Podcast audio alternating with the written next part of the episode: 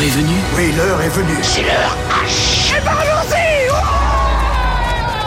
Ciné Express. À l'affiche depuis mercredi dernier à Cinétion, The Wall, un drame américain signé Darren Aronofsky avec dans les rôles principaux Brendan Fraser, Sadie Sink et Samantha Merton. L'histoire raconte la vie de Charlie, professeur d'anglais de forte corpulence, reclus chez lui. Il tente de renouer contact avec sa fille adolescente pour une ultime chance de rédemption. The Wall est l'adaptation au cinéma de la pièce de théâtre du même nom créée en 2012. Le réalisateur Darren Aronofsky rêvait d'ailleurs d'adapter The Wall au cinéma depuis qu'il a découvert dix ans plus tôt à New York cette pièce écrite par Samuel D. Hunter. Il avait été frappé par l'intelligence de la pièce, par le courage avec laquelle elle interroge sur les conditions humaines.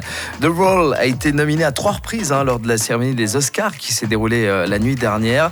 Le film était en compétition dans la catégorie meilleur acteur pour Brendan Fraser, meilleure actrice dans un second rôle pour Hong Cho et meilleur maquillage et coiffure et il a donc été euh, sacré.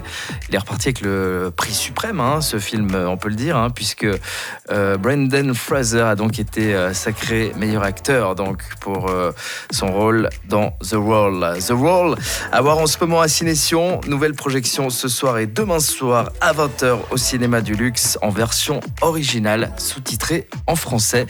Et comme il est reparti avec ce prix aux Oscars, bah, ça vaut vraiment la peine d'aller le voir, ce nouveau film.